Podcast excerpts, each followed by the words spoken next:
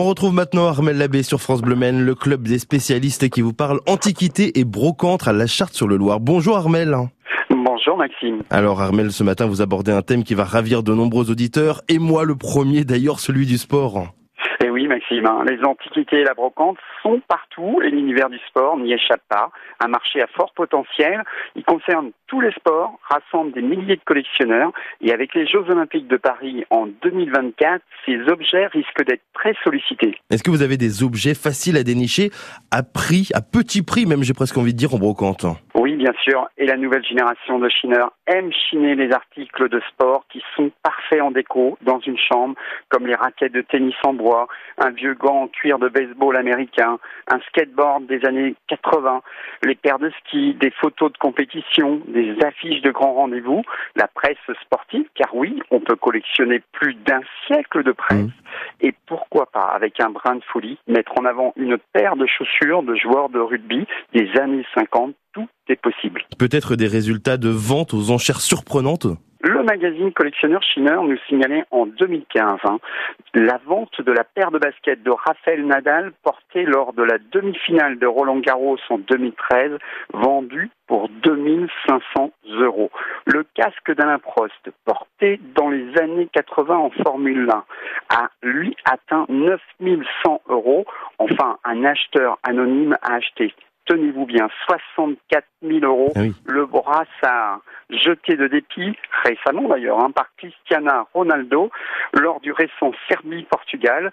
L'argent servira à soigner un enfant serbe malade, comme quoi les articles de sport peuvent déclencher des folies, mais aussi de belles actions. J'imagine que les trophées sont aussi recherchés et chinés des trophées à la gloire des vainqueurs, mais surtout des sculptures en bronze et en régule qui ont immortalisé tous les sports, et ce, depuis la fin du 19e, car oui, dès 1880, le sport est en vogue, le tennis fait rêver, le football envahit les rues, l'escrime séduit les jeunes, et la boxe déchaîne euh, des passions avec euh, des résultats. De, ça donne des multitudes de pièces mmh. signées, ou parfois non signées, mais qui représentent à la perfection l'activité concernée avec beaucoup d'élégance.